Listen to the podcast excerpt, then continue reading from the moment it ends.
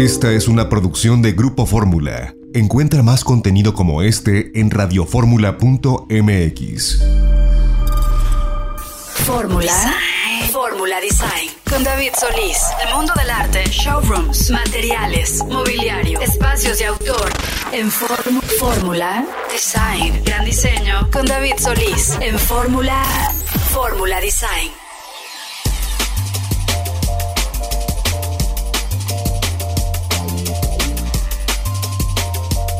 Bienvenidos amigos de Fórmula Design, estamos iniciando transmisión sábado 9 de julio de 2022 y bueno pues con el gusto de saludar a todos nuestros queridos radioescuchas en toda la República Mexicana. Por supuesto que el día de hoy tenemos un programa también con buena información, muchas entrevistas y vamos a platicar, ya saben, de arte, arquitectura, diseño, diseño de moda, vamos a platicar de tendencias y vamos a iniciar y vamos a arrancar como ya es costumbre con Norma Rodríguez, ¿no? Y nos va a estar contando acerca de la agenda y de lo que va a estar sucediendo con el mundo del diseño de moda. Y bueno, pues antes que nada, saludarla. ¿Cómo estás, Norma? Hola David, muy bien, muchas gracias. Y sí, muy contenta este sábado de poder platicarte de moda. Primero, me encantaría invitarte a un evento, así es que tú dime si estás dispuesto. Sí voy, sí voy. Si vas, ah, pues mira, te platico. Resulta que en Guadalajara hay un evento que es Intermoda. Intermoda es una feria, es una feria donde acude todo mundo que tiene que ver con la moda. Eh, va a ser del 12 al 15 de julio, o sea, ya mero. Y este, fíjate que, como te digo, va todo mundo, van muchísimos proveedores, sobre todo proveedores de textiles, de, nuevos diseños, muchas marcas nuevas, muchos diseñadores, accesorios. Eh, eh, se dice que hay más de 600 eh, expositores, imagínate todo lo que puedes encontrar. Y es, es, es muy padre porque este Intermoda es en, en la Expo Guadalajara. Pues se pone muy padre, ¿no? Porque es pura creatividad y en verdad toda la gente que quiera eh, saber de moda, que quiera saber qué es lo que está ahí o que quiera comprar, porque puedes comprar ahí, ¿no? Puedes comprar eh, eh, todo lo que está en tendencia, eh, llegas y en verdad encuentras cosas desde muy, muy de gala hasta cosas eh, más eh, de nicho, como por ejemplo para unos 15 años, o a lo mejor cosas más divertidas, como accesorios muy tradicionales. Hay algunos que se hacen con bordados, con tejidos, ya sabes. entonces es, es, muy, muy padre este lugar, es muy padre la feria. Así es que pues quien pueda, corra a la Intermoda porque va a encontrar seguro lo que anda buscando. O sea, del 12 al 15 de julio. Exactamente. Y mi queridísima Norma, ¿qué más? ¿Qué más? Pues te cuento. Hace ratito estábamos platicando fuera del aire, tenemos que confesarlo. Yo le decía a David, te voy a hablar de un tema que a mí me pareció divertidísimo y es que eh, eh, los diseñadores eh, ¿de dónde sacan su inspiración? Siempre nos preguntamos, ¿no? Por ejemplo, hay muchos, en estas últimas colecciones, en estos últimos desfiles, hemos visto mucho del metaverso, por ejemplo, ¿no? Que, que, ya entró también en la moda y que ya tendremos oportunidad de hablar después. Hay otras personas que se inspiran mucho en la naturaleza, en la fauna y la flora, o a lo mejor en, en pues incluso en el arte urbano, ¿no? En la arquitectura se inspiran en muchísimas cosas, pero una, una diseñadora que a mí me, me gusta mucho y que este año llegó con algo, eh, algo retro, pero que a la vez es revolucionario y que nos va a traer muchos recuerdos, y sobre todo a los noventeros, es Vero Díaz. Seguro la conoces. ¿Cómo no? ¿Cómo no? Bueno, pues eh, Vero es originaria de Mérida. Es una diseñadora que pues ha llamado mucho la atención porque ella salió de un concurso de una revista, fíjate, a pesar de que no ganó, eh, quedó en muy buen lugar y ha destacado muchísimo. Ha destacado tanto que fíjate que estuvo, en, por ejemplo, en el Fashion Shop de Qatar con su ropa, con sus prendas, eh, le fue muy bien. También representó a México en la Semana de la Moda en Rusia en el 2021. Eh, también estuvo en desfiles en Nueva York, por ejemplo, ha estado obviamente en el Fashion Week México y eh, pues es bien interesante su ropa porque normalmente ella sacaba muchas prendas en colores como muy crudos, ¿no? En beige, en nude, a lo mejor en un verde militar, en un rojo, blanco, prendas como ligeras y algunas más estructuradas, pero era como muy eh, muy, muy básicos, muy básicos todos sus, sus, colecciones. Pero para esta última colección de otoño-invierno del 2022, fíjate que lanzó una colección que se llama Mighty Nineties y es totalmente noventera. Haz de cuenta que combina mucho lo que ella tiene, su estilo, con este, con lo que veíamos en las series de televisión de aquellos años, por ejemplo, ¿no? No sé, yo seguro te acuerdas del príncipe de Bel Air o de Salvados por la Campana o, Beverly Hills, que seguramente te encantaba Beverly Hills 90-210. Me gustaba más el príncipe del rap. pero acuérdate de la moda, ¿qué había? Pues había mucha mezclilla, había mucho estilo grunge, había este, por ejemplo, esos jeans, los jeans que ahora se están usando, los que son mom fit, que llegan hasta la cintura, eh, que son este, bastante altos de la cintura, pero que son aguaditos, o los tops de esos de crochet que parecía que, que, los hacía la abuelita y que nos los regalaba las chavas y nos los poníamos, o este, o a lo mejor los, los vestidos que a los hombres les encantaban, pero a las mujeres nos quedaban re bien, de esos pegaditos como de tubo, ya sabes, pero que eran muy, muy pegaditos, o los tirantes de espagueti, los bodies, las botas esas como, como tipo industriales, ya sabes, o, las plataformotas. Bueno, pues Vero tomó todo eso para hacer su, su nueva colección, pero se basó muchísimo en un personaje que a mí me encanta porque es muy divertida, es muy sexy, es, simpaticísima, que es Fran Fine, ya sabes, la nanny de Nanny, la, niñera, que es Fran, Fran Drescher, y este, pues yo creo que tiene un, un estilo único, o sea, todos nos debemos de acordar de ese estilo que es entre sexy, divertido, que está lleno de color, que tenía mil aplicaciones. ¿Te acuerdas que usaba sus plumas, usaba este mucho peluche, usaba unas mini, mini, mini faldas con medias, este, los vestidos pegadititos, pues todo un icono, ¿no? Todo un icono de la moda. Entonces, pues en esta, en esta eh, colección, Vero lo que hace es como rendirle un tributo a esta feminidad que tenía eh, de Nani, porque era muy, muy, muy femenina, o sea, realmente eh, todos sus atuendos eran como muy, muy sexys y muy, muy femeninos.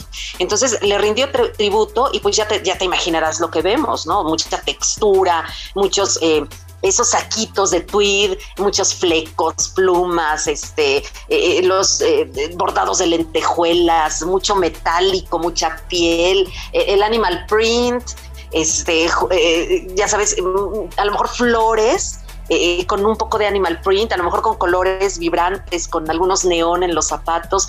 Entonces está súper interesante porque para no hacerlo chillón y no hacerlo caricaturas, eh, como una caricatura, lo que hace es ponerle algunos básicos en beige, en blanco, en negro, algo de azul marino, vestidos, haz de cuenta, a lo mejor pone un vestido rojo, pero le agrega un abrigo lleno de brillantina y lleno de, de, este plateados y con algunos bordados y demás, entonces se ve increíble. A mí me fascinó este look. ¿Cómo ves? O sea, en realidad estamos o la moda está también yendo hacia temas un poquito más festivos, ¿no? Ya hemos platicado un poquito acerca de los clásicos que son el negro, el gris, el beige, el blanco, pero a lo mejor este tema viene más, ¿no? El poder ser, porque hay que recordar que venimos a lo mejor de una, un par de años un poquito como guardados, como ¿no? Hasta cierto punto medio tristes, ¿no? Entonces, ahorita se trata también de sacar un poquito la fiesta que pues, puede estar en la moda y puede estar obviamente en el diseño de interiores, en la arquitectura y pues vale, vale mucho la pena, ¿no?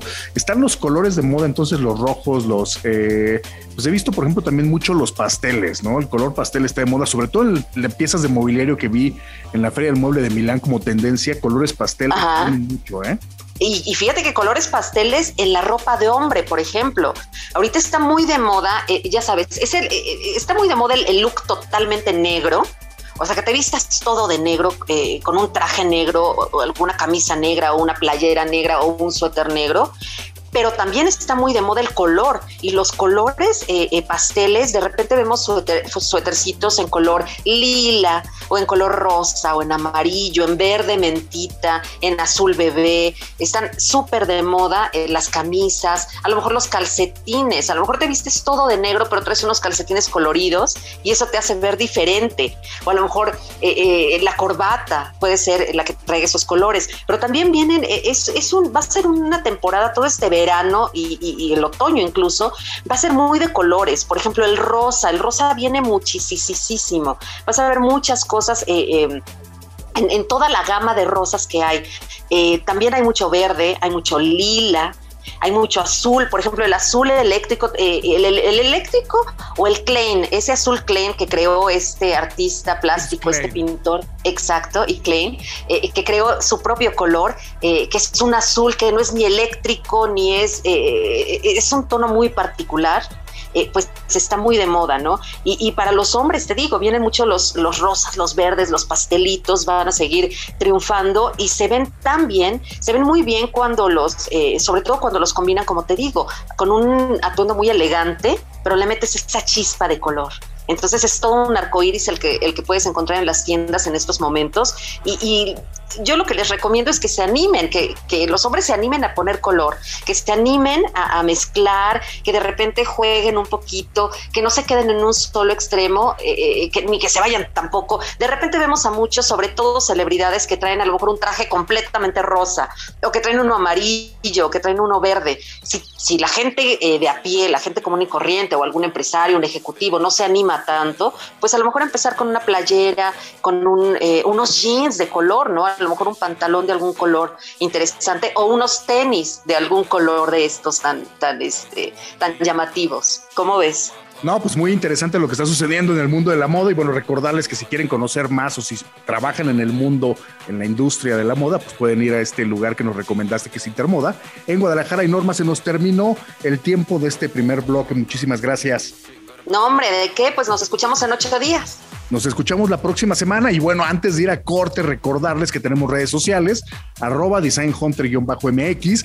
Busquen nuestra revista, ya está en los puntos de venta, ¿no? Nuestra revista Design Hunter en print y desde luego que nos sigan también en nuestro canal de YouTube y por supuesto nos busquen en designhunter.mx, ahí en la página web, ahí van a tener también toda la información y vamos a estar desde luego que en las redes sociales posteando mucho de lo que vamos platicando durante los programas de radio y a continuación, bueno, pues tenemos, vamos a hablar un poquito de arte y hacia el final del programa vamos a platicar acerca de diseño de iluminación. Lo vamos a hacer con el diseñador de iluminación más importante que tiene México, que es el maestro Gustavo Avilés y eso va a ser después de este corte. Vamos y regresamos con más de Fórmula Design.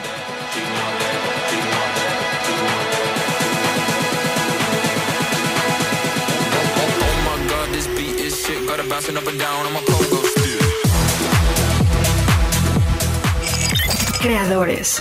Fórmula. Design. Con David Solís.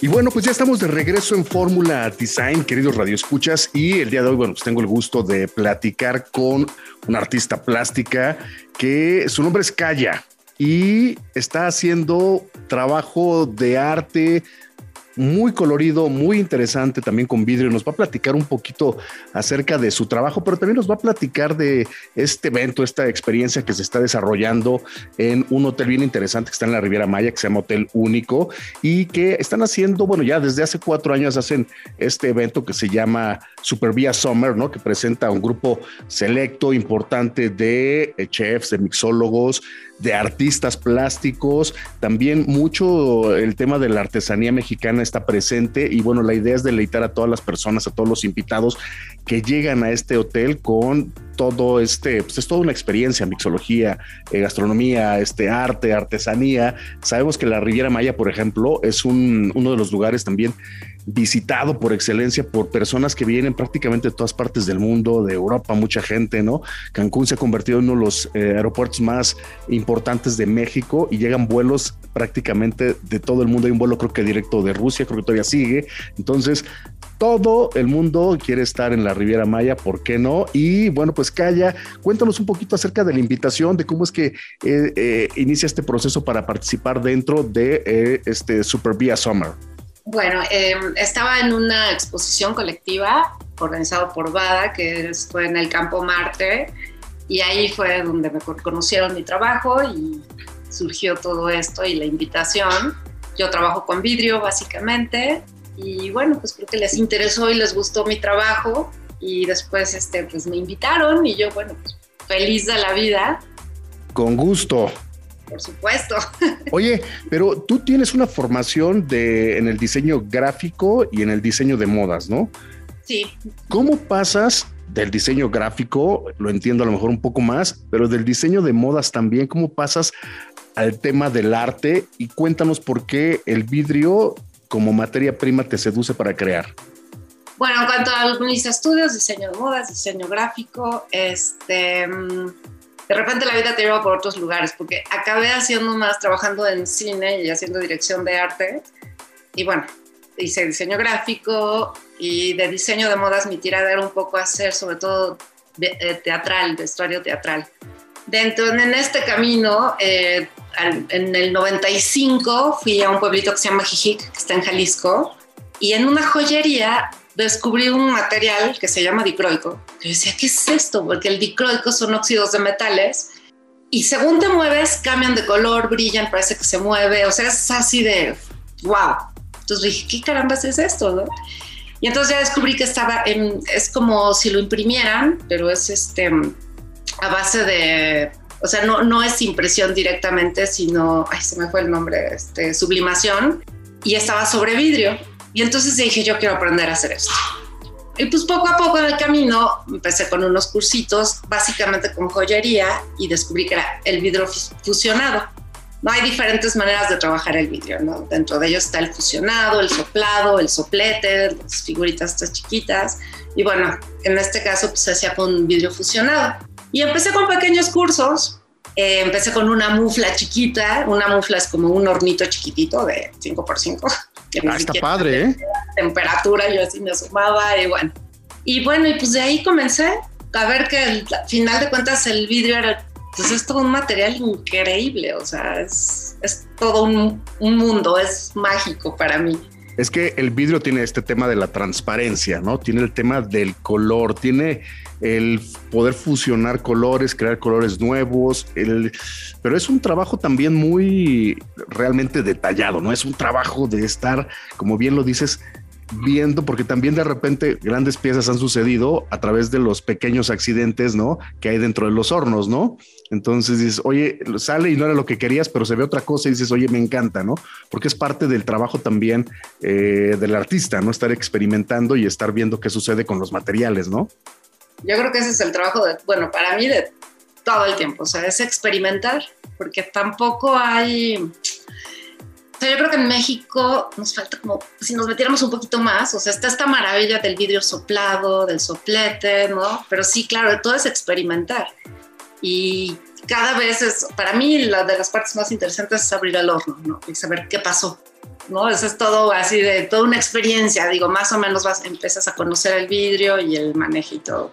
Pero bueno, regresando al tema de, de Ajijic, te digo, comencé con joyería y pues mucho tiempo estuve haciendo pues, joyitas y bueno, sobre todo también el tamaño de mi horno, pues daba como para cosas chiquitas. Eh, pues comenzaba vendiendo que con mis amigas, en alguna ocasión me fui a troncones, eh, había hecho joyitas y las dejaba allí en un hotelito boutique, que hay una anécdota ahí muy curiosa. Ya pasó el tiempo, regresé y un día este, me dice una amiga, oye, vi a mi hermana con una pieza tuya y le dije, este, ¿dónde compraste eso? Y me dice, no, pues me la trajo mi marido de un hotel boutique. Este, me dice, no, es que son los que hace calle. Y dijo, no, no, no. De hecho, le dijeron que era un artista neoyorquino y que había dejado ahí sus piezas.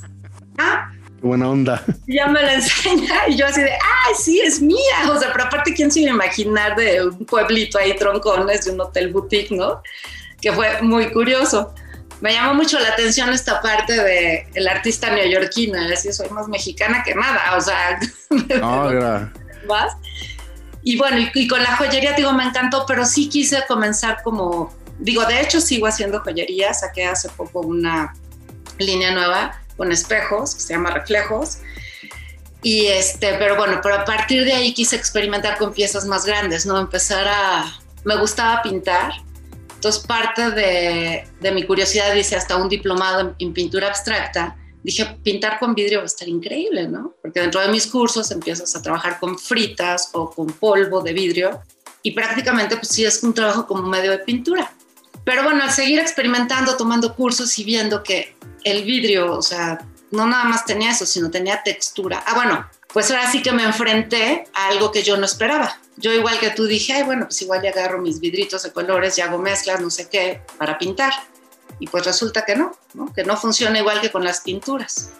Resulta que pues, los colores se mantienen, si llegan a, a verse, cuando llegas a fusionar, generalmente se mancha el vidrio, ¿no? No es de que pongas un azul y una amarillita de un verde, ¿no? No es tan así.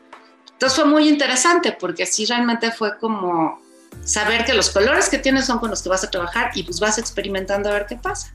Entonces, bueno, intentando eh, esta parte de querer pintar, pues observé que el vidrio también es escultórico, ¿no? O sea, que tiene un volumen y decidí salirme del bastidor, ¿no? Entonces comenzar como a trabajar con las texturas, sobre todo el movimiento, y empezar a ver que el vidrio, pues también podrías darle otra impresión que no es, ¿no? Hay un tema interesante. Por ejemplo, el tema de la joyería lo vemos eh, en vidrio y lo reconocemos. El tema, por ejemplo, del vidrio en accesorios también obvio, es como obvio, lo reconocemos. Incluso el tema del vidrio en los muebles, lo hemos visto muchísimo. Orfeo Coagliata lo hace bastante, pero yo no he visto el tema, que eso es lo que quiero que le cuentes también a, a nuestros radioescuchas, el tema del vidrio en una pieza de arte, en una pieza, digamos, este, más parecida como a un lienzo que puedes colgar. O sea, ya como, ya tratado como si estuviera en un cuadro, ¿no? Porque eso es lo que estoy viendo que haces, ¿no? También. Sí, sí, o sea, parte, te digo, parte de mi búsqueda que comenzó como que entre pintar con vidrio, pues descubrir que se podían trabajar con moldes y empezar a salirte del, del bastidor prácticamente, ¿no? Que esa pieza podía tener un volumen y podía ser no, no un cuadro tal cual, ¿no? Como pintado. es un cuadro escultura. Un cuadro escultura, exacto, que con un, elemento escultórico, pero a la vez un cuadro, bueno, más o menos. Este, pero al mismo tiempo empecé a, notar esta parte de darle al vidrio la intención de otro material, ¿no? Que el espectador se quedara con la duda o con este mismo, no sé, asombro que yo sentí de, ¿es vidrio? ¿No? Cuando, cuando fue en Ajijic. Entonces, que es muy curioso, por ejemplo, con mis bolsas del mandado, justamente cuando estaba en Bada, eh, era muy curioso que la gente veía y se seguía, tenía unas bolsitas. En unas de esas fui al baño, iban dos señoras platicando y una le decía a la otra, no, no, no, estos artistas ya ni la muelan, cada vez van peores. Cortar bolsitas y pegarlas. O sea, ya no, o sea, de plano. Entonces ya me acerqué y dije, sí, ya ni la muelan, qué bárbaros. Digo, oye, pero ya veo que es vidrio. No. Y yo, sí, mire, venga. Y ya me dice, ¿tú el artista? O sea, entonces por un lado dije, uy, no pelan mis cosas, pero por otro lado dije, al final de cuentas estoy logrando como mi búsqueda, ¿no? Que, que me llamó también esa atención de darle al vidrio es que imagínate que, o sea, al final llama la atención porque de repente se pierde, o sea, cualquier pieza, obra podría, lo, podría perderse entre todo lo que vemos, entre todo lo que hay y que capta el ojo, capta la atención de alguien, ¿no? Y después puede llegar a acercarse y ver de lo que se trata. Eso yo creo que está, o sea, que jala, ¿no? Y eso es parte de las piezas de arte, ¿no? Que te deben de llamar la atención, jalarte y después ya empiezas a averiguar un poquito la historia, empiezas a conocer más si, si es que te interesa el tema del, del arte, digamos, ¿no? Y lo mismo pasó con Trapos, que eso es otra serie que tengo. Y entonces la intención en Trapos también era lo mismo, ¿no? darle, o sea, representar la tela con el vidrio, ¿no? Que tuviera este movimiento, esta flexibilidad. Padrísimo, eso lo vi. Esta caída. Y dentro de justo ya mi molde también comenzar a trabajar un poco con texturas, ¿no? Que ya sea, digo, con bolitas o con polvo, claro. empezar a pintar o realmente que fuera un fusionado total, ¿no? Y empezar a trabajar con ácidos, todo para también dar un poquito más esa apariencia de, de tela, ¿no? Sí, un poquito crear en el vidrio o representar con el vidrio las características de otro material, ¿no? Tela, en este caso, o malla plástica, ¿no? Claro, oye, Calla, ¿dónde podemos ver más de tu obra? En redes sociales, ¿en dónde estás? Cuéntanos. A ver, Instagram estoy como calla.ponce, este, con minúsculas, y c a y a ponce. Y mi página es calla.mx, bueno, www.calla.mx. Hay un video interesante del mandado mm, que se llama el mandado guion bajo calla, creo, ¿eh? ahorita si no, ahorita te lo, te lo checo.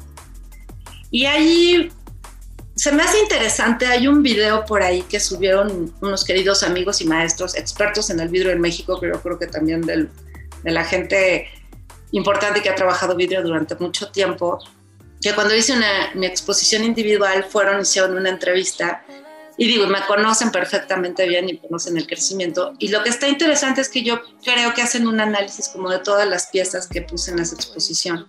Digo, y es muy interesante escucharlo de gente experta, ¿no? Que, que lleva años con, con el vidrio.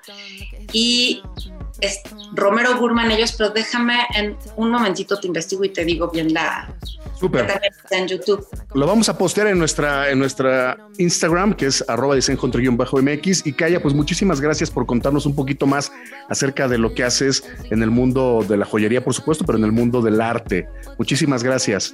Gracias a ti, muchísimas gracias. Y yo, pues, invitarlos a todos porque va a estar en, en Riviera Maya, en el Hotel Único, va a ser del 1 al 7 de agosto. Ahí va a estar Kaya Ponce presentando las piezas de lo que hemos estado hablando. Así que, pues ya saben, y por supuesto ir a ver eh, la página de internet y la página de Instagram y vamos a estarlo postando también en arroba design bajo mx. Vamos un corte y regresamos para más de Fórmula Design.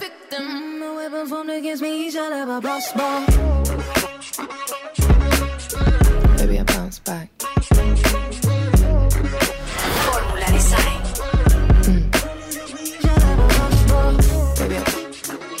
Fórmula Design con David Solís.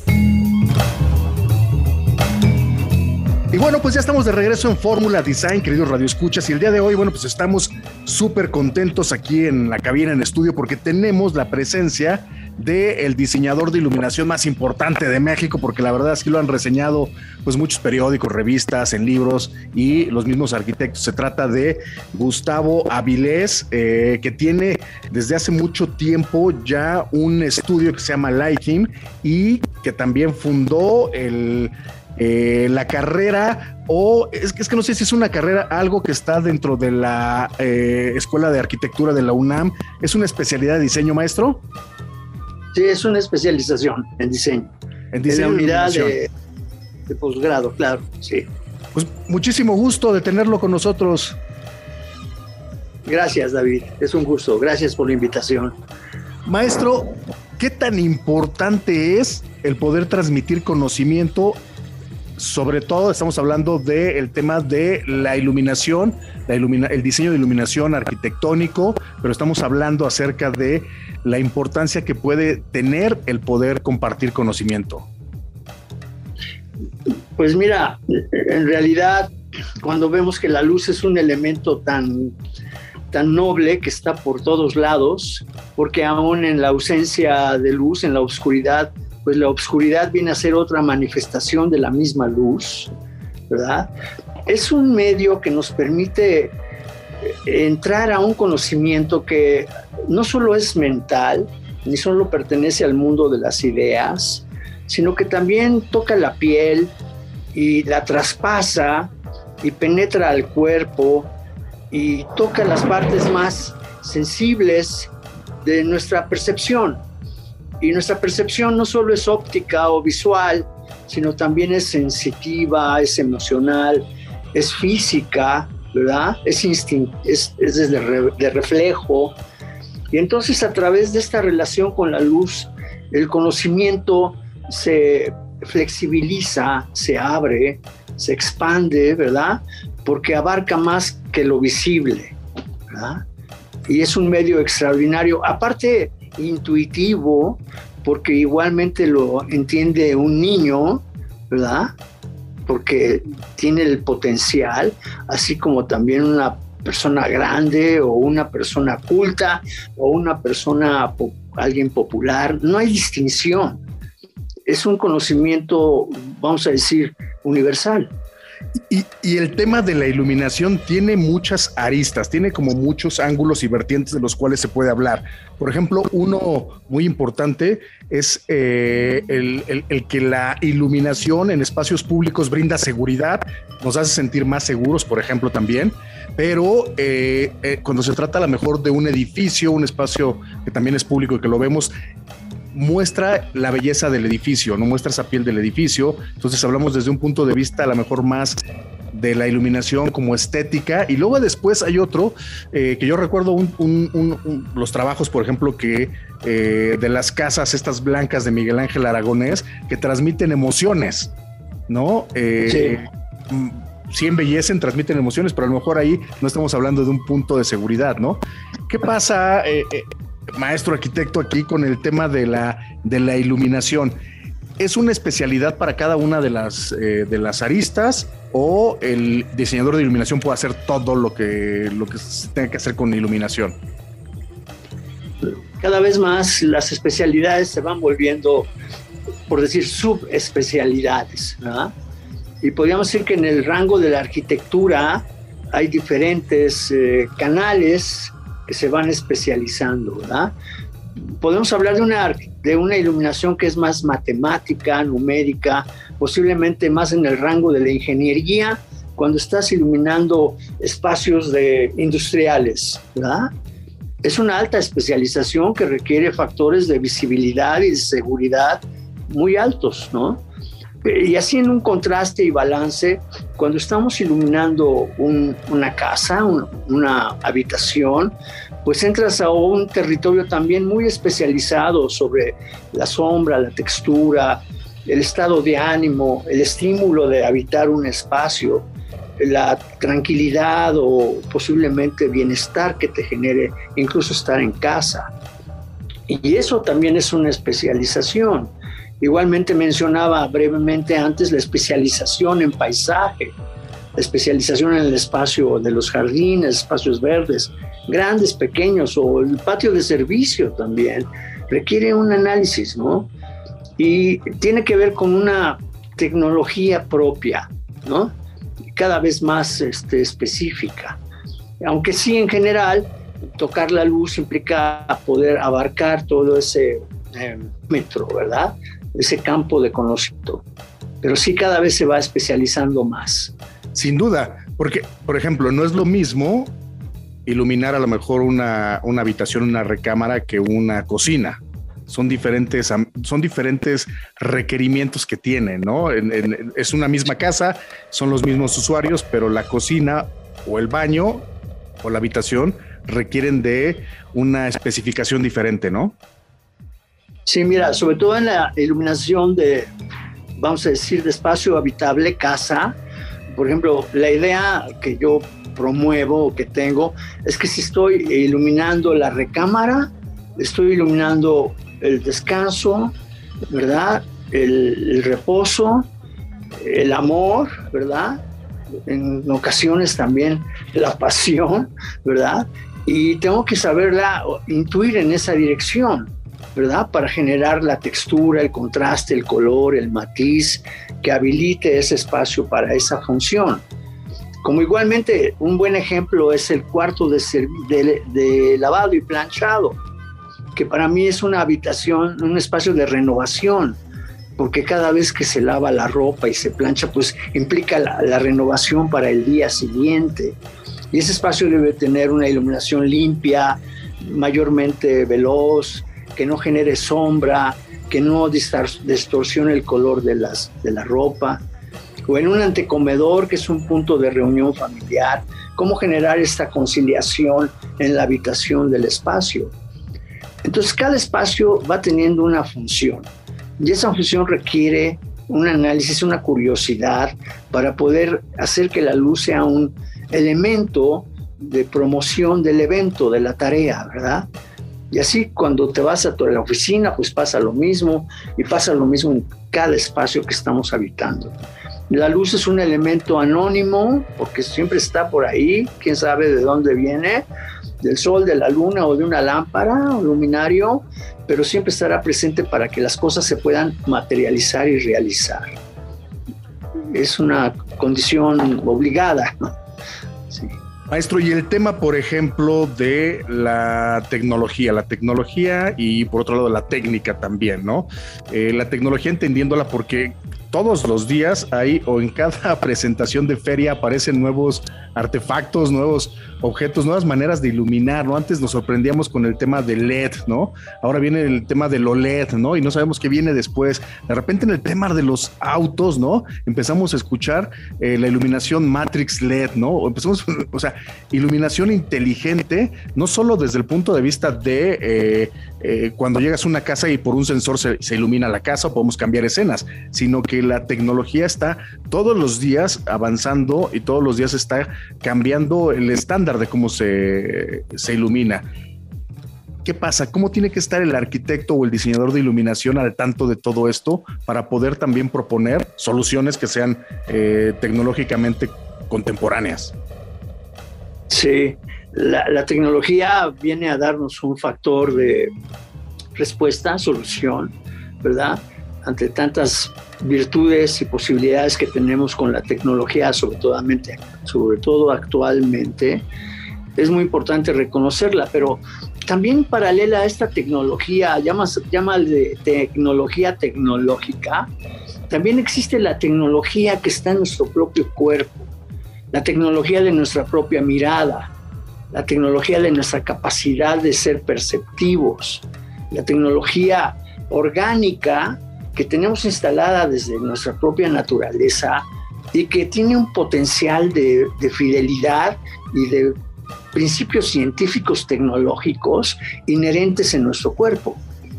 Y estos principios son fundamentales. Por eso hay que tener, yo, tener mucho cuidado de no caer únicamente, únicamente en un territorio tecnológico y llevarlo paralelamente a un territorio intuitivo. Al llevar estos dos caminos en una buena relación, los resultados son muy, muy positivos y tienen mucho más coherencia. ¿verdad? Eh, la misma tecnología por sí misma nos va a orillar a, a un camino, pero sola no puede. No va a poder, ¿no? necesita del soporte perceptivo, eh, intuitivo, creativo que tenemos instalado en nuestro propio cuerpo. Ese balance es muy necesario. Maestro, ¿le parece bien si vamos a un corte y después del corte regresamos para platicar de el masterclass que va a estar dando en, en, Construlita? Para que nos platique acerca del de plan de estudio, ¿no? El tema de las ocho variables perceptivas, pero vamos a platicarlo después del corte.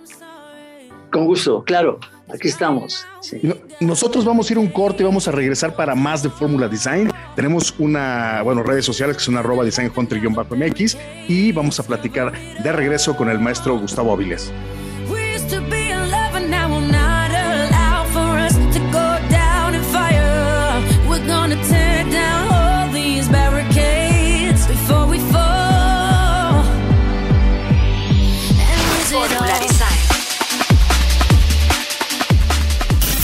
Design, el mundo del arte, showrooms, materiales, mobiliario, espacios de autor, en Fórmula Design.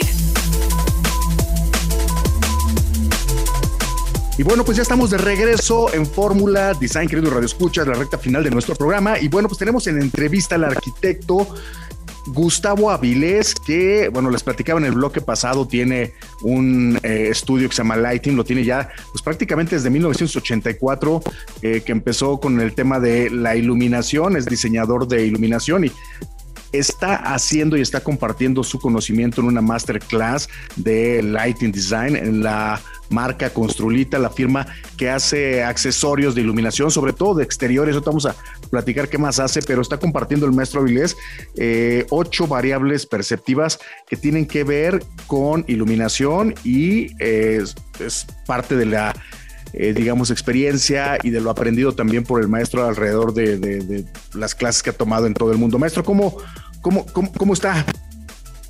Muy bien, aquí a la orden. Oiga, ¿cómo? Gracias por plática.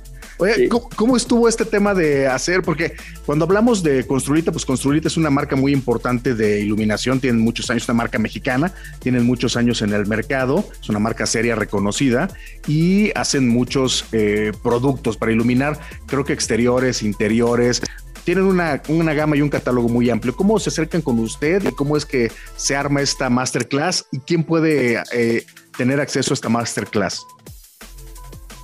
Pues mira, yo celebro mucho que la industria, y en este ejemplo Consulita como un ejemplo líder, esté relacionando todo este mundo de la tecnología y de la producción del objeto, del aparato, junto con el proceso de mm, cultura y educación en la luz, ¿no? Entonces la relación de la, de la industria con la academia, podríamos decir, es muy importante genera una fórmula de gran influencia y de comunicación, ¿verdad? que celebro mucho que las fábricas, ahora como menciono con Zulita en este ejemplo, eh, estén estimulando esta comunicación que hace tanta falta, ¿verdad? Entonces, la relación de la academia, del conocimiento, de la investigación, de la teoría, ¿verdad? Junto con la praxis tecnológica del aparato, de, toda esta maravillosa tecnología este, eh, técnica, ¿verdad? Entonces, esa fusión es muy buena y de ahí surge eh, Masterclass, ¿no? Como una fusión de lo académico, porque el principio es académico, y también tiene un sentido de comunicación, llámale, yo no, me gusta la palabra gratuito, sino más bien generoso, de poder abrir esta comunicación a, campo abierto, vamos, ¿no? Entonces es muy buena solución y promuevo que continúe porque es, es muy importante, sí. Y el tema de las ocho variables perceptivas es como el paraguas, ¿no? De donde se va a dar esta masterclass, ¿no? Sí, son elementos que, que es muy importante mencionar porque a veces siento que la iluminación contemporánea actual se ha ido mucho a lo que estábamos hablando, a la cuestión tecnológica. Se habla más de ahorro de energía, se habla más de componentes industriales, se habla más de la cuestión tecnológica de la iluminación, los, los, este, las fotometrías, los consumos, este, las normatividades, los estándares, y eso se vuelve más bien una parte, dijéramos, mm, numérica o matemática de la iluminación y que opera básicamente como un elemento de equivalencias o este, significados. Y, lo que hace falta también es saber que la luz también es un origen natural, ¿verdad? Sí, yo he dicho que la energía se puede ahorrar, pero ¿de qué energía estamos hablando? Si estamos hablando de watts, pues es un ahorro de energía de consumo. Es un ahorro de energía eh, que se vuelve un factor incluso económico. Pero también podemos ahorrar energía perceptivamente en el estado de ánimo, en la relación con el contorno, con el entorno. Y la energía se ahorra desde el cuerpo mismo, ¿verdad? No solo es un resultado de, números o de consumos eléctricos, ¿no? Sino que es un resultado de la energía orgánica.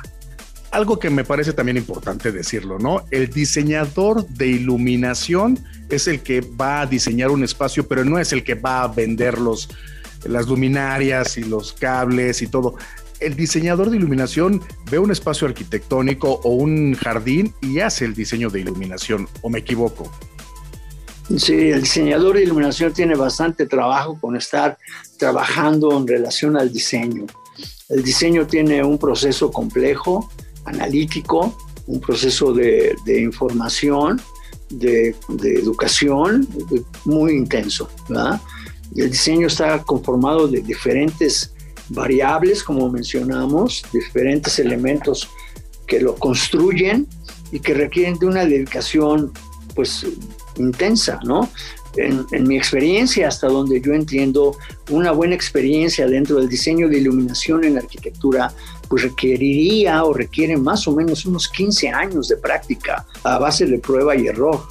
Maestro, eh, por último, para poder este, concluir, el tema de los diseñadores de iluminación que están eh, a lo mejor terminando sus primeras especialidades o están saliendo de la, de la carrera y les llama mucho la atención el tema de, y alguno a lo mejor tiene por ahí la intención de llegar a ser como el maestro Avilés algún día, ¿no?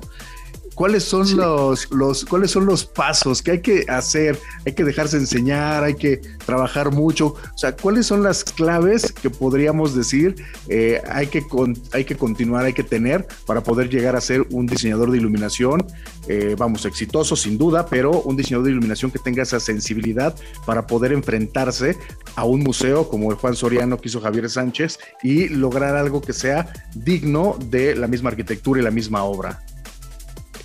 Sí, mira, es muy interesante tu pregunta o tu comentario, porque la información la podemos lograr a través incluso de la misma universidad, la información, a través de las asociaciones de iluminación, a través de las diferentes eh, exposiciones, ferias, revistas todo eso se vuelve una información fundamentalmente importante para esta formación dentro del proceso de diseñar luz en arquitectura. Pero yo considero también muy importante este otro factor que es el de cómo te cultivas personalmente. Casi te puedo decir que qué comes y con quién duermes, ¿no? ¿Qué tomas, verdad? ¿Cuántos, cuántos elementos has, tienes en tu composición? ¿Qué es tu actividad preferente? ¿Y a cuál le dedicas con dedicación una, un enfoque, verdad? De vocacional, vocacional de tu propia naturaleza, ¿verdad? El diseñador, diseñador de iluminación tiene que ser un observador de la realidad, de la naturaleza. Tiene que ver la belleza en un charco, en la banqueta. Tiene que ver un semáforo como una señal de protección, de anticipación y de retardo. Tiene que entender que el smog es un elemento fantástico de transformación de la cromática espacial. Tiene que entender que la piel de que, del que tengo enfrente refleja textura, tono, carácter, matiz, ¿verdad? Y que la iluminación no son lámparas, ni son ahorros de energía, ni son son, son, elementos, son tus instrumentos con los que trabajas. Finalmente y en origen, estudiar iluminación implica tener esta capacidad o este ejercicio constante de elevar la musculatura visual, ¿verdad? Y abrirnos hacia un espacio en donde penetren las cosas hacia nuestra propia percepción. Y eso se logra pues caminando, ¿verdad? Se logra platicando, se logra teniendo una percepción del color, la naturaleza, la textura, y aunque esto parece ser disque romántico, que no lo es, porque es dramáticamente intenso, es una cuestión cotidiana también. Entonces, un diseñador de iluminación o alguien de los como estamos intentándolo, nos volvemos observadores, ¿verdad? Sí, nos encantan los espejos retrovisores, ¿verdad? Nos gusta mucho el reflejo en las defensas de los trailers, ¿no? De toda esa iluminación que está ahí puesta, que siempre se podrá traducir a un esquema de iluminación arquitectónica. Toda esa vasta información. Entonces, por ahí entiendo el balance. Eso está extraordinario, maestro, porque la verdad es que la iluminación hay que, hay que entenderla, ¿no? Pero hay que disfrutarla, ¿no? Hay que disfrutarla, que eso yo creo que es lo más importante, llegar a un lugar que está perfectamente iluminado y casi casi es imperceptible, pero está ahí y nos damos cuenta y lo sentimos. Cuando algo está mal iluminado, es más fácil que nos demos cuenta, creo yo, que cuando está bien iluminado. Cuando está bien iluminado es como grandioso, qué bonito. Como, que así estaba, ¿no? Así es. Como que así estaba, así es. Pero cuando está mal iluminado, hasta miedo da algunos espacios, ¿no? Sí. Me pasa en algunos proyectos donde llego y pongo el, el escenario de la ciudad, porque también me dedico a hacer planes maestros de ciudad y ahorita estoy terminando el plan maestro de iluminación del Centro Histórico de la Ciudad de Guatemala. Y llego y, el, ambiente, la lectura del espacio es sombría, amarillosa, este, oscura, en fin. Y terminamos el proyecto, queda de una manera totalmente distinta y me han llegado a decir, oye, pero si así estaba, ¿no? es que sabes que la mente no es fiel a la vista. No. Toman caminos diferentes, ¿no? y se nos puede olvidar muy rápido cómo es que estaba. Exactamente, sí, exactamente. Y pensar, que, así, pensar que así nació. Así es, así pasa, sí, claro. Sí. Maestro, muchísimas gracias por la, por la plática. Muchísimas gracias. Con gusto, es un, es un gusto y gracias por la invitación, David. Muchas gracias. Muchas gracias, maestro. Y bueno, recordarles que el maestro Gustavo Avilés está impartiendo el masterclass www.masterclass.construlita.com. Ahí van a poder encontrar toda la información. Nosotros nos vamos, nos escuchamos la próxima semana con más de Fórmula Design. Y bueno, pues agradecer como siempre en la operación a Flavio Reyes y en la producción del programa, Alan Ferrero. Nos escuchamos la próxima semana con más de Fórmula Design.